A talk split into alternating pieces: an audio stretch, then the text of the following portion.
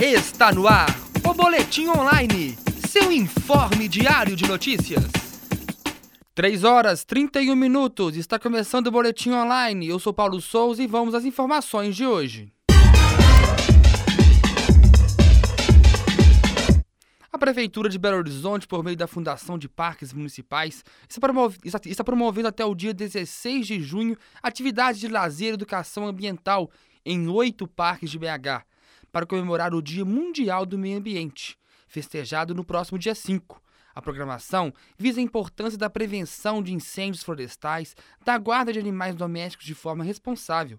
A programação é extensa, vai contar com várias atividades, como o projeto Minas Sem Gaiolas, que visa reduzir o aprisionamento de aves e devolver à natureza as aves já presas.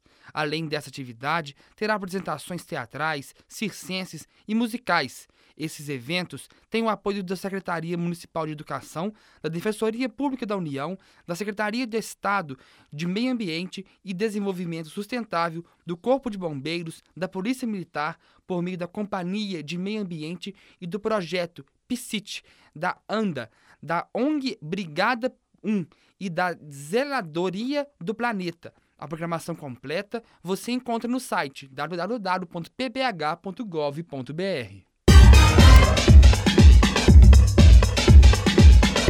Nesta segunda-feira, a Organização Internacional do Trabalho das Nações Unidas divulgou o relatório Trabalho no Mundo. Este relatório é, constatou que os investimentos governamentais e os programas de transferência de renda, como Bolsa Família, o aumento do salário mínimo e o crescimento de 16 pontos percentuais da classe média de 1999 a 2010, contribuíram para reduzir a pobreza no Brasil. O relatório analisa o mercado de trabalho em todo o mundo e destacou um aumento de 15,8% da classe média no Brasil, mais uma causa que influenciou na redução da desigualdade e do crescimento econômico.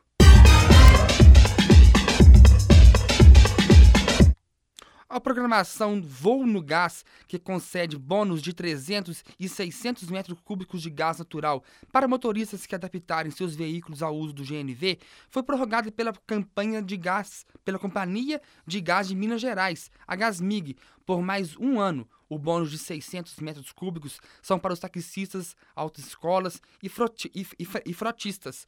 Os carros particulares têm 300 metros cúbicos de bônus. A promoção é válida, é válida também para aquisição de veículos zero quilômetros, adaptados de fábrica.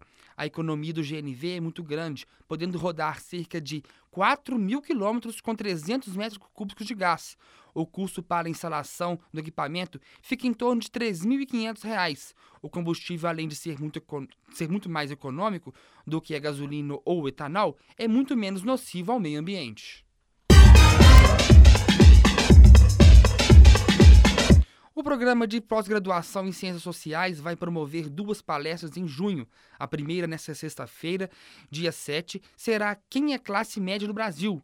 Um estudo sobre identidade de classe, a ser proferida pelo professor André Ricardo Salata, mestre e doutorando em Sociologia e Antropologia pela Universidade Federal do Rio de Janeiro no dia 14, em parceria com programa, com o programa de pós-graduação em Geografia, Tratamento da Informação Espacial, vai acontecer a palestra Geografia do Voto, Representação e Comportamento Político nas regiões metropolitanas, os bloqueios políticos, a governança nas metrópoles brasileiras, a ser feita pelo professor da Universidade Federal Rural do Rio de Janeiro, Nelson Rojas de Carvalho, doutor em Sociologia e Antropologia pelo UFRJ.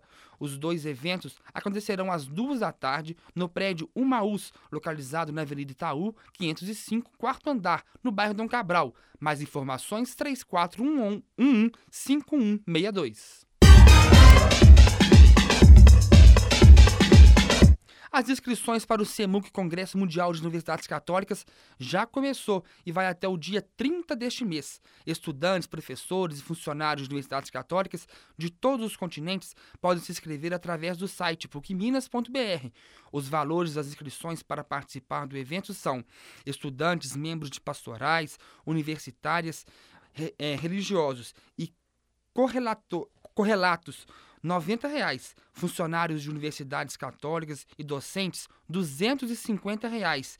E, gestor, e gestores, 500 reais. O SEMU, que acontece na PUC Minas entre os dias 18 e 20 de julho, no Campus Coração Eucarístico. O congresso integra a Semana Missionária em Belo Horizonte, que antecederá a 28ª Jornada Mundial da Juventude, a ser realizada na semana seguinte, de 23 a 28 de julho, no Rio de Janeiro. 3 horas 37 minutos, com a apresentação de Paulo Souza, coordenação de Sandra Freitas e apoio do Laboratório de Rádio da PUC Minas, termina aqui o Boletim Online. Boa tarde. Está no ar o Boletim Online, seu informe diário de notícias.